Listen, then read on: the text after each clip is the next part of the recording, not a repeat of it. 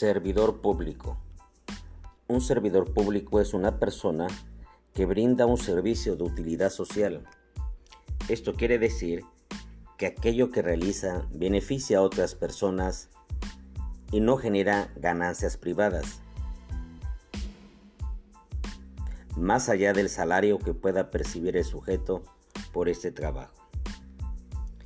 Los servidores públicos, por lo general, prestan servicios al Estado. Las instituciones estatales como hospitales, escuelas o fuerzas de seguridad son las encargadas de hacer llegar el servicio público a toda la comunidad. El servidor público suele administrar recursos que son estatales y, por lo tanto, pertenecen a la sociedad.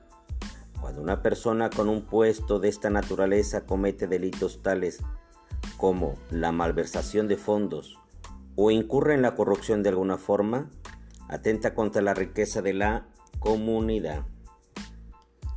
El hecho de manejar recursos públicos confiere una responsabilidad particular a la labor de los servidores públicos. Su comportamiento debería ser intachable, ya que la sociedad confía en su honestidad, lealtad y transparencia.